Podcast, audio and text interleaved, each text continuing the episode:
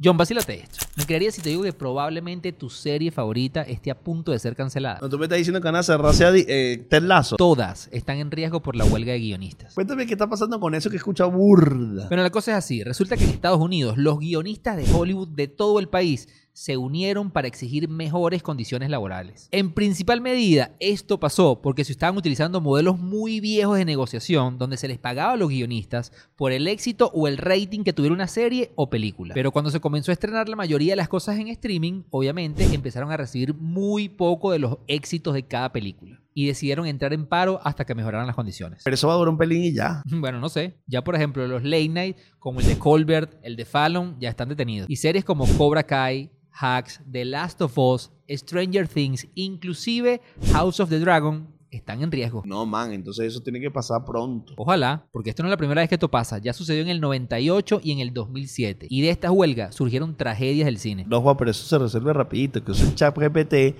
o la nueva plataforma de inteligencia artificial de Google que tú le dices y ya te pone todo lo que quieres hacer. No, John, esa tecnología todavía no está lista para reemplazar a un guionista. Ya.